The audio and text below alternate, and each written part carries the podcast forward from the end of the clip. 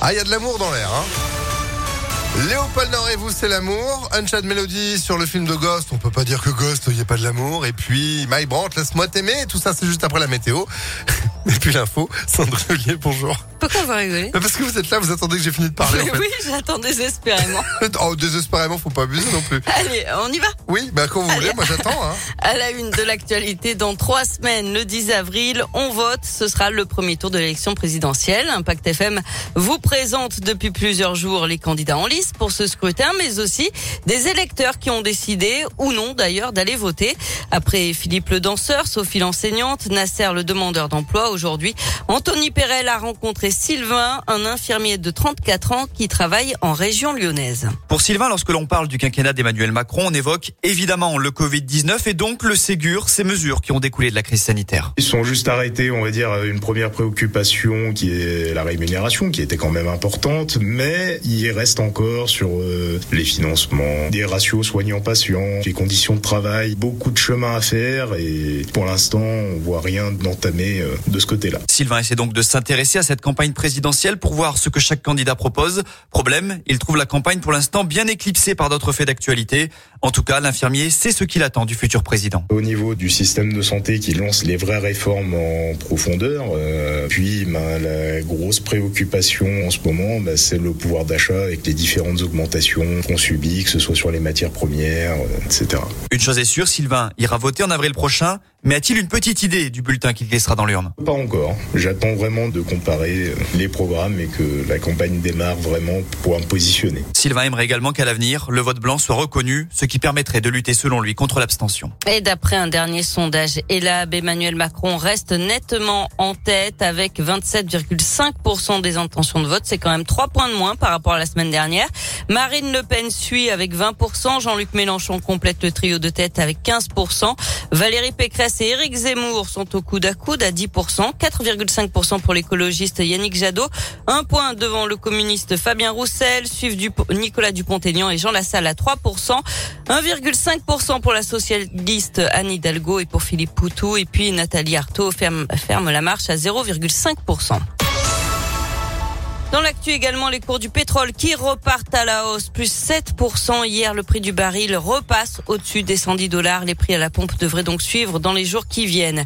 Hier, des chauffeurs poids lourds, de taxis, de VTC ainsi que des agriculteurs ont bloqué toute la journée la raffinerie de Fézin pour protester contre l'envolée des prix des carburants. Un incendie mortel cette nuit à Crémieux dans le Nord-Isère. Un homme de 59 ans est décédé. Sept personnes ont été légèrement blessées. Le feu a pris vers 2 heures du matin au premier étage d'un immeuble qui en compte quatre. Une trentaine d'habitants doivent être relogés. Gérald Darmanin lance la dissolution du GAL. Le groupe antifasciste de Lyon avait notamment scandé des propos anti-police lors du Lyon Antifa Fest à Vaux-en-Velin. Selon le progrès, la procédure a été lancée jeudi dernier. Une manifestation est annoncée samedi après-midi terreau. Qui aura une nouvelle étoile? Le guide Michelin publie son palmarès aujourd'hui. On verra si l'auberge de Collonges retrouve sa troisième étoile perdue il y a deux ans. Le Rhône compte pour l'instant 22 restaurants étoilés. Peut-être y en aura-t-il des nouveaux. Et puis on termine avec un jackpot dans la région. Un habitant de l'Allier a remporté ce week-end 15 millions d'euros au loto. Il a désormais deux mois pour se manifester auprès de la Française des Jeux. Alors 15 millions, ça représente seulement trois mois et demi de salaire pour la star brésilienne du PSG. Neymar, le journal l'équipe a dévoilé ce matin les salaires des joueurs des championnats de Ligue 1. Et il est à combien, Neymar? Il est à 4 millions par mois. Bah c'est bien. Non mais voilà, bon en même temps, j'ai envie de te dire, fallait faire du foot, hein, Sandrine. Merci beaucoup. Allez, l'info continue sur impactfm.fr. Vous êtes de retour à 11h. À tout à l'heure. À tout à l'heure.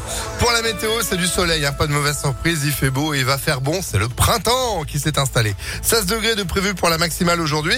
Mercure qui va continuer de grimper l'après-midi, ce serait bien que ça grimpe aussi en matinée parce qu'il fait pas chaud. Hein. Euh, si vous étiez debout tôt, vous avez remarqué hein, entre 1 et 3 degrés pour les minimales cette semaine. Bon, on en est à 11 en ce moment, euh, tout va bien.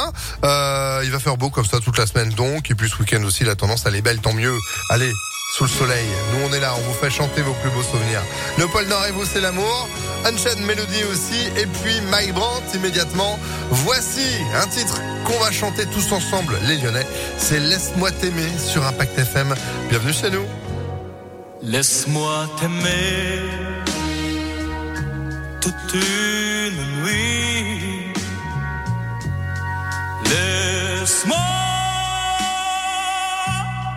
toute une nuit.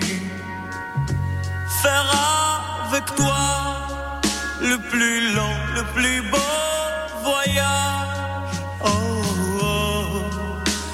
veux-tu?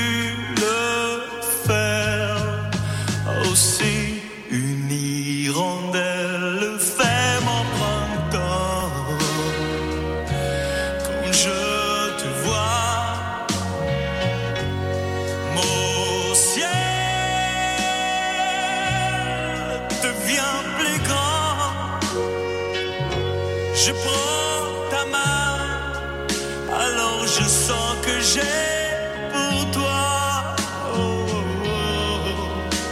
l'amour au bout des doigts.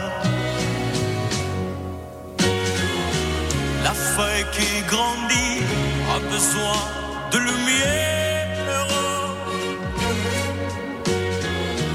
Et le poisson meurt sans l'eau